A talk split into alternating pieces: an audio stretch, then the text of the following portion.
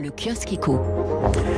Et le sujet qui écrase l'actualité, c'est bien entendu la guerre aux portes de l'Europe. Comme le titre Les Échos, la presse économique qui revient sur les nombreuses conséquences de l'intervention russe. Pour le Wall Street Journal, l'attaque de la Russie signifiera probablement plus d'inflation et une croissance plus lente. Le FT ajoutant que les industries de l'alimentation, de l'automobile, des fabricants d'engrais, de l'aéronautique seront touchées par le dérèglement des exportations. Et d'ailleurs, dans les échos, focus sur les entreprises françaises présentes sur place, dont 35 groupes du CAC. Et Renault va devoir gérer le Canada le Français, qui est propriétaire d'Aftovaz, gère la marque Lada. Renault a d'importants intérêts, résultat de la relation qu'avaient noué euh, Vladimir Poutine et Carlos Ghosn. Euh, il contrôle 30% du marché automobile russe, mais il ne devrait pas être forcément touché par les sanctions, car 90% de la production sont vendus sur place.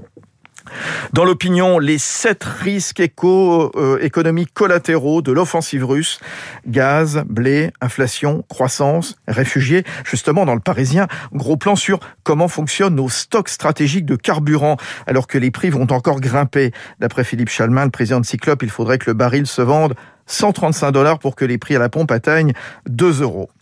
Les sanctions sont passées au crible dans la presse économique, mais pour l'instant, la Russie ne sera pas coupée du système financier mondial car la crainte de dommages collatéraux annule l'idée, précise le Wall Street Journal. D'ailleurs, alors que les 27 cherchent les leviers pour affaiblir l'économie russe, Guillaume de Calignon raconte dans les échos comment Poutine a fait de la Russie une forteresse économique autonome. L'accumulation de réserves de change grâce aux, excédents courants de ces dernières années et les actifs du fonds souverain russe représentent près de la moitié du PIB. Et d'ailleurs, le gouvernement a mis en place une politique de substitution aux importations étrangères afin de satisfaire la demande locale en assurant la compétitivité des produits russes. Ainsi, la Russie est devenu autonome pour sa consommation de viande et de céréales. Enfin, dans le Figaro Économie, l'Ukraine bouscule l'agenda européen. Le débat sur la réforme des règles budgétaires de la zone euro est relégué au second plan de l'ECOFIN à Paris aujourd'hui. Les 27 ministres de l'économie et des finances qui vont plancher sur les conséquences économiques de la guerre, notamment sur les prix de l'énergie. Il est 6h39.